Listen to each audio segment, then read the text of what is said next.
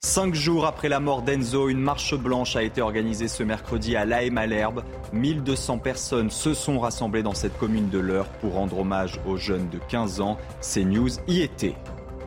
La colère des policiers ne faiblit pas. De nombreux fonctionnaires sont en arrêt maladie dans le sud du pays. Ils protestent contre la mise en détention provisoire d'un policier accusé de violence à Marseille.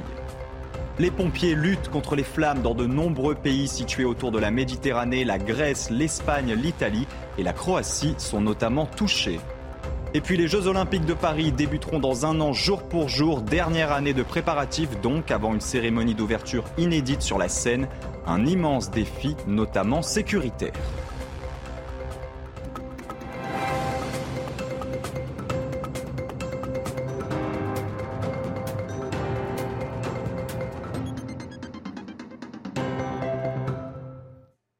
Bonsoir à tous, très heureux de vous retrouver pour l'édition de la nuit. Cinq jours après la mort d'Enzo, une marche blanche a donc été organisée ce mercredi à La Haye Malherbe. 1200 personnes se sont rassemblées dans cette commune de l'Eure pour rendre hommage aux jeunes de 15 ans. Samedi dernier, Enzo a été tué d'un coup de couteau après une dispute avec un autre adolescent de 15 ans. Parmi les riverains, l'émotion est encore palpable. Je vous propose d'écouter la mère d'un ami d'Enzo. C'est son frère de cœur. Ils étaient tout le temps ensemble. Il n'y a pas un jour euh, l'un sans l'autre. C'est très compliqué. Aujourd'hui, euh, j'ai un enfant qui est dévasté. C'est très difficile. Il parle plus. Aujourd'hui, il va être euh, avec la moto de Enzo, son équipement, son casque. Actuellement, il se trouve chez la maman, qu'il faut réconforter et je pense qu'elle a besoin de lui. C'est un village peiné, attristé, écœuré par ce qui, ce qui s'est passé. Un homme de 20 ans a été condamné à 24 mois de prison, dont 16 avec sursis probatoire de 2 ans. Il est accusé d'avoir renversé un petit garçon de 8 ans. C'était le 28 mai dernier alors qu'il circulait à moto à Beauvais. L'homme tentait d'échapper à un contrôle de police. Concrètement, il devra passer 16 mois derrière les barreaux et 8 mois avec un bracelet électronique. L'enquête sur la mort d'Adama Traoré s'oriente vers un non-lieu. Le parquet de Paris a requis la clôture sans poursuite de l'information judiciaire sur la mort de l'homme de 24 ans. Il est décédé en juillet 2016 à la suite de son interpellation par des gendarmes. La décision finale dépend désormais du juge d'instruction, Noémie Schulz. À l'issue d'un réquisitoire de plus de 70 pages, le parquet de Paris demande un non-lieu dans l'enquête sur la mort d'Adama Traoré en juillet 2016. Dans cette affaire très sensible puisqu'elle est devenue le symbole de la lutte contre les violences policières et le racisme, la procureure de la République de Paris estime que les causes de la mort d'Adama Traoré ne sont pas évidentes, mais qu'il s'agit vraisemblablement d'un coup de chaleur. Ce jour de juillet 2016, il faisait près de 37 degrés. Le parquet considère également que l'interpellation a été très rapide, que si elle a pu contribuer à la mort d'Adama Traoré, elle n'a pas été déterminante. On peut aussi lire que l'interpellation était justifiée au regard des informations reçues par les gendarmes et qu'ils ont utilisé des gestes autorisés avec proportion. Les violences sont donc exclues, tout comme la non-assistance à personne en danger. Selon le parquet, les gendarmes ont agi dans les règles à partir du moment où ils ont constaté le malaise d'Adama Traoré. Les avocats des gendarmes ont salué une décision extrêmement motivée qui ne laisse la place à aucune zone d'ombre pour aboutir à la mise hors de cause des gendarmes. Il revient maintenant au juge d'instruction de trancher et d'ordonner ou pas un non-lieu euh, au terme de ces sept années de procédure judiciaire. La colère des policiers ne faiblit pas. De nombreux fonctionnaires sont en arrêt maladie dans le sud du pays. Ils protestent contre la mise en détention provisoire d'un policier accusé de violence à Marseille. Cette fronde intervient alors que la profession connaît un déficit d'attractivité. Regardez, selon la Cour des comptes, 10 840 départs ont été enregistrés l'an passé. C'est un record. On fait le point avec Godéric B. Partout en France, des centaines de fonctionnaires de police se mettent en arrêt maladie ou en code 562, synonyme de service minimum. Le point de départ, Marseille. Dans les Bouches du Rhône, ils sont plus d'un millier de policiers à faire grève. Mais le mouvement de protestation s'est étendu au reste du pays. À Paris, 11 arrondissements sont touchés et en région parisienne, plusieurs départements sont impactés. Dans le sud, Nice, Grenoble, Toulouse, Nîmes, Cannes, Montpellier et la région lyonnaise sont affectés. Les commissariats du Nord prennent également part au mouvement. Le préfet de police de Paris, Laurent Nunez, a adressé aujourd'hui une lettre à ses agents. J'appelle chacune et chacun d'entre vous à mesurer le tort qu'il ferait s'il s'aventurait à délaisser le service des autres, fondement du respect et de l'admiration que l'immense majorité de nos concitoyens vous portent. Pour Mathieu Vallet, porte-parole d'un syndicat des commissaires de police, les fonctionnaires craignent pour leur protection juridique. Vous croyez que ça me fait pas mal au cœur de voir ces policiers qui sont plus capables médicalement arrêtés par un médecin de sortir sur la public pour prendre des risques pour les gens, non pas parce qu'ils ont plus envie, mais parce qu'ils ont peur pour leur sécurité juridique et pour leur sécurité physique quand ils partent le matin à la maison pour bosser la journée, le soir pour bosser la nuit, ils sont plus sûrs de rentrer sur leurs deux jambes ou avec des stigmates devant leur famille ou même terminer en prison. Les policiers annoncent rester mobilisés jusqu'au 3 août, date à laquelle la justice examinera l'appel formé par le policier marseillais placé en détention provisoire.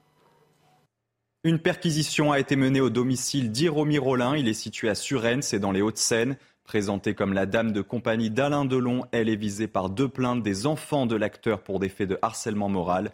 Hiromi Rollin assure que ces derniers n'ont jamais accepté l'existence de leur relation amoureuse.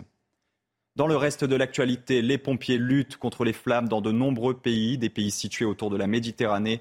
En Grèce, notamment, 35 000 hectares ont été brûlés en une semaine. Trois personnes sont mortes, dont deux pilotes de l'armée de l'air. Un feu de forêt s'est aussi déclenché dans les îles Canaries en Espagne. Et enfin, en Italie, au moins cinq personnes ont trouvé la mort dans des incendies en Sicile. Les détails avec Célia Gruyère. Des flammes et de la fumée à perte de vue. À Sintra, au Portugal, 500 pompiers sont mobilisés pour éviter la propagation d'un feu de forêt. Plusieurs d'entre eux ont été légèrement blessés. Malgré une situation pour l'instant maîtrisée, le vent attise les flammes et nourrit les inquiétudes. Nous pouvons voir qu'il y a un vent très fort ici. Ça a été le plus grand ennemi de ceux qui luttent contre les incendies de forêt. En Italie, plusieurs morts sont à déplorer.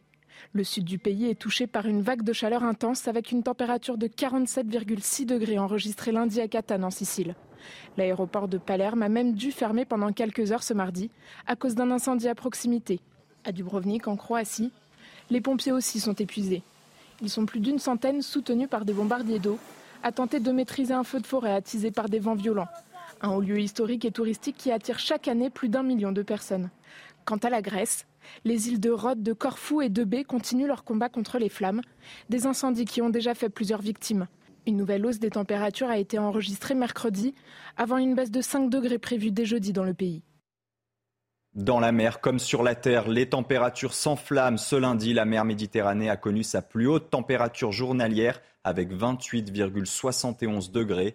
Le précédent record, 28,25 degrés, daté de 2003.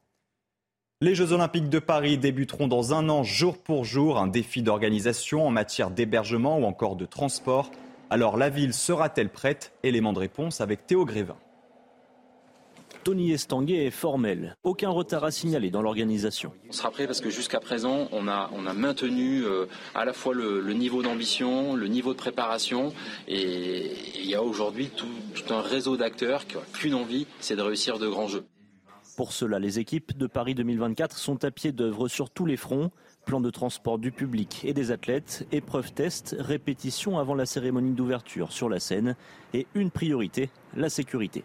Tout le reste n'aura pas de valeur si on n'est pas au rendez-vous de la sécurité. Et aujourd'hui, là aussi, je pense qu'il faut se féliciter de, l'implication de, bah, de tous ces acteurs qui n'ont qu'une envie, c'est que ça se passe bien, qui ont une vraie expertise. Le dispositif de sécurité sera sans précédent. Je pense que ce sera l'endroit sur la planète euh, où on sera en totale sécurité. Euh, ce sera pendant les Jeux de Paris 2024 euh, ici. Côté infrastructure, là aussi, tout est dans les temps.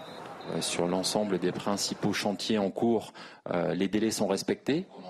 Livraison en mars du village olympique, du centre aquatique le mois suivant.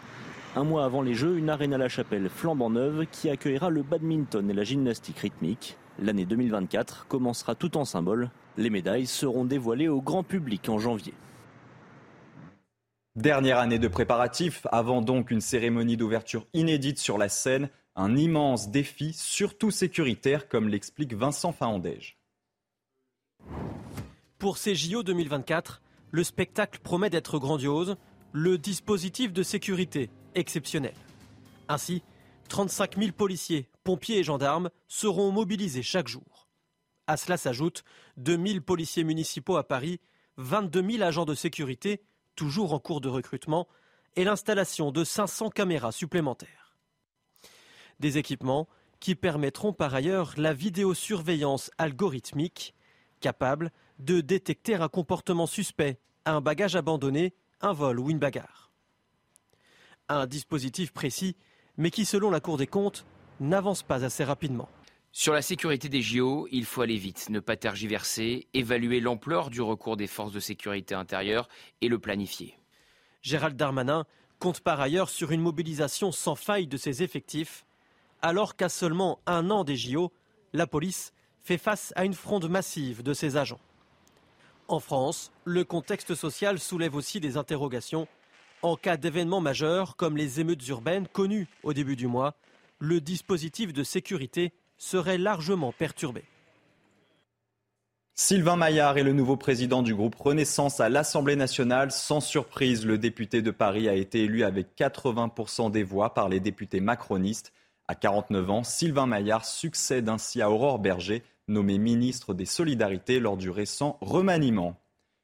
Aurore Berger, justement, est déjà la cible de vives critiques. Dans une interview à Ouest France, la nouvelle ministre dit vouloir réfléchir à mieux indemniser, mais aussi à raccourcir le congé parental. Selon elle, trop de mères et de pères renoncent au congé parental parce qu'il est trop faiblement indemnisé. Aurore Berger souhaite ouvrir ce débat de manière collective avec les parents, tous ceux qui travaillent avec de jeunes enfants et les associations familiales. Alors que pensez-vous d'un congé parental plus court et mieux rémunéré? On vous a posé la question. Je ne suis pas favorable. Je pense que déjà le nôtre est assez, euh, limité par rapport à d'autres pays. Euh, donc non, je préférerais rester avec mes enfants personnellement qu'être un peu mieux payé. L'installation des dentistes libéraux va désormais être régulée. Les principaux syndicats viennent de conclure un accord avec l'assurance maladie. L'objectif est de favoriser l'installation des jeunes diplômés dans les déserts médicaux. Jean-Michel Decaze. Le seul cabinet dentaire de Malville, commune de 3600 habitants près de Nantes, a fermé il y a un an pour cause de départ à la retraite. Il n'y a toujours pas de remplaçant. Dans l'Ouest, un habitant sur quatre n'a plus de dentiste. On essaye d'aller dans les autres communes, mais là aussi c'est surbooké. Quand j'avais appelé, j'avais trois mois d'attente. Alors après, ils ont bien sûr des comment dire euh, des créneaux euh, pour les urgences, mais bon, il y a des fois on est refusé. L'accord entre les syndicats et l'assurance maladie prévoit que dans les zones surdotées, un dentiste ne pourra être conventionné que s'il remplace un confrère qui s'arrête. Le but est d'orienter la profession dans les zones rurales. Je pense que les dentistes, maintenant, comme beaucoup de personnels médicaux, sont attirés par la ville, euh, par les zones attractives, qui veulent avoir un cadre de vie pour leurs enfants, qui veulent pas forcément aller, excusez-moi l'expression, s'enterrer. La tendance est plus au regroupement des, cabinets, donc euh, ça c'est une très bonne chose parce que c'est vrai que l'exercice euh, seul peut être pesant. Depuis 2012, le nombre de diplômés a augmenté de 5% en France. Pourtant, des communes de plus en plus nombreuses voient leurs dentistes disparaître.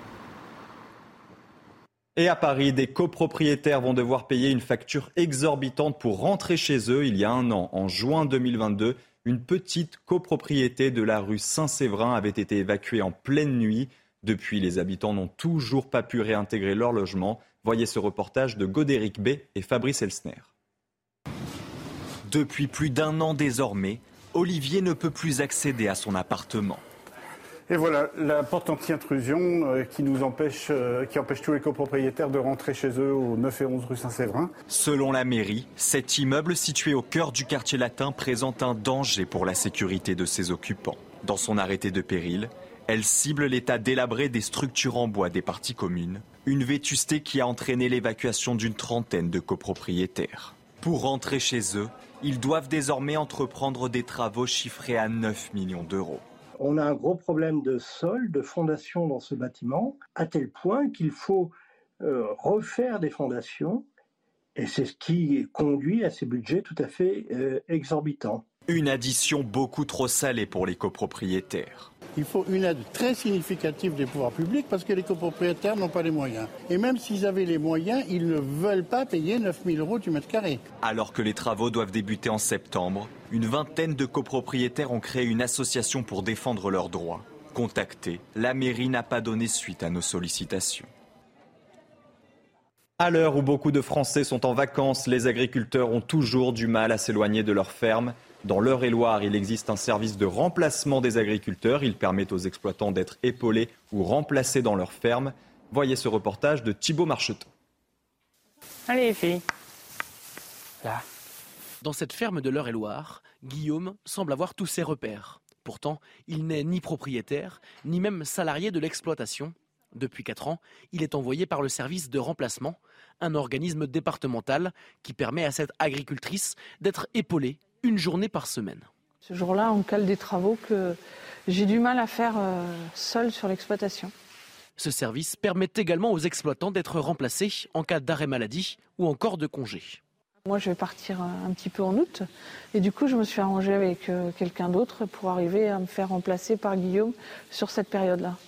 Pour Guillaume, ce poste reste une aubaine. À 23 ans, il est assuré d'avoir un revenu et des horaires fixes. Cette opportunité lui permet également de se former pour le futur. Ça me permet en fait de voir euh, chez chacun comment chacun travaille de différentes manières, de différentes façons. Chacun a ses idées, ses habitudes.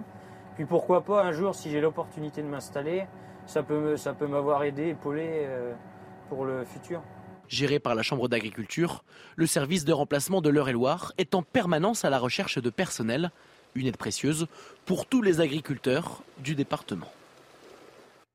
La chanteuse irlandaise Sinead O'Connor est morte à 56 ans. Elle avait accédé à la célébrité mondiale en 1990 avec le titre écrit par Prince, Nothing Compares to You. Pour l'heure, les causes du décès n'ont toujours pas été révélées. Tout de suite, votre journal des sports.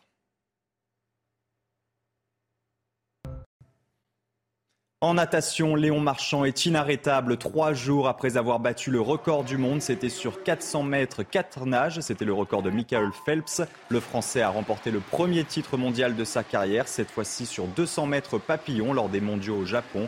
En finale, le Toulousain a même signé le record de France et la meilleure performance mondiale de l'année. Le résumé de la course avec Jérémy Pavlovitch. Courses, deux triomphes. Léon Marchand étincelant au championnat du monde de Fukuoka. Trois jours après son record du monde sur 400 mètres 4 nages, le Français a conquis l'or sur 200 mètres papillon. C'était génial, franchement, euh, j'étais dans ma nage dès le début, j'ai bien profité, j'ai poussé les coulées à chaque fois. Euh, au 100 mètres, je vois que je suis devant, du coup je profite vraiment et après je pousse le dernier 50. Je m'entraîne tous les jours pour ça et c'est vrai que là c'était un moment où j'ai vraiment profité, donc c'était cool. Un quatrième sacre mondial à seulement 21 ans et le Toulousain pourrait s'en offrir un cinquième dès ce jeudi puisqu'il défendra son titre sur 200 mètres 4 nages. En ce moment c'est hyper bien au niveau de comment je gère la pression, euh, comment j'arrive à nager plus vite le soir en finale à chaque fois et comment je, surtout je m'éclate, j'ai beaucoup de plaisir à nager. Pas de 200 mètres brasse, en revanche Marchand fait finalement l'impasse. Le 204 nages j'ai vraiment envie de faire un temps et je pense qu'en faisant 200 brasses 10 minutes avant c'est compliqué. En cas de nouveau titre, il deviendrait le premier Français auréolé de 5 couronnes mondiales, le premier aussi à englaner 3 en individuel dans une seule édition des mondiaux. Et à un an désormais des Jeux Olympiques de Paris, l'ambition est pour la France de finir dans le top 5 au classement des médailles. Un objectif souhaité par Emmanuel Macron lui-même. Mais est-il réalisable pour les athlètes français? Élément de réponse avec Henri Gnassia. Les objectifs fixés à la délégation française ne manquent pas d'ambition que la France soit dans le top 5. Ici, c'est possible. Ce qu'on voit généralement, traditionnellement, c'est que les pays qui accueillent les Jeux, il y a un engouement, euh, y a, les spectateurs poussent, donc les résultats sont généralement meilleurs. Meilleur, un impératif pour intégrer le top 5. Lors des dernières éditions, la France a oscillé entre 33 et 43 breloques, 10 en or, à Rio et à Tokyo. Au Japon, deux fois plus de titres et 71 médailles ont été nécessaires au comité olympique russe pour se classer cinquième. Les Bleus comptent donc plus que jamais sur un engouement populaire maximal. Maintenant, il faut leur donner rendez-vous, et notamment derrière les équipes de France. On a vu Léon Marchand, là, encore une fois, euh, exploser euh, les compteurs, et, on a besoin que les Français euh, vibrent derrière ces athlètes français d'exception. La pression sera avant tout sur les cadres des sports historiquement pourvoyeurs de médailles. Teddy Riner et Clarisse Agbenienou chez les judokas, les escrimeurs emmenés par Romain Canon, Léon Marchand et Florent Manodou en natation, mais d'autres visages moins connus voudront se révéler. On a bercé depuis des années sur euh, les jeux à la maison. D'être une athlète française et qui vit ça, euh, on sera vraiment pas beaucoup et donc euh, j'ai pas envie de rater cette échéance. J'ai jamais tiré avec autant de personnes derrière moi. J'espère que au jeu j'y serai et qu'il y aura 8000 personnes qui crieront Allez la France. et ils pourront compter sur les conseils précieux d'anciens champions. Ne pas se mettre trop la pression, que la pression que nous empêche justement d'être performant. Je serai plus proche des athlètes pendant, pendant, pendant la cérémonie, par, par rapport à, à l'événement, au village, pour pouvoir justement apporter mon expérience, mon vécu. L'Agence nationale du sport estime à 107 le nombre de médailles probables pour le clan bleu. Ne bougez pas, on se retrouve tout de suite pour une nouvelle édition de la nuit. On reviendra notamment sur cette marche blanche organisée cinq jours après la mort d'Enzo. Samedi dernier, l'adolescent de 15 ans a été tué d'un coup de couteau après une dispute avec un autre adolescent du même âge. Retrouvez tous nos programmes et plus sur cnews.fr.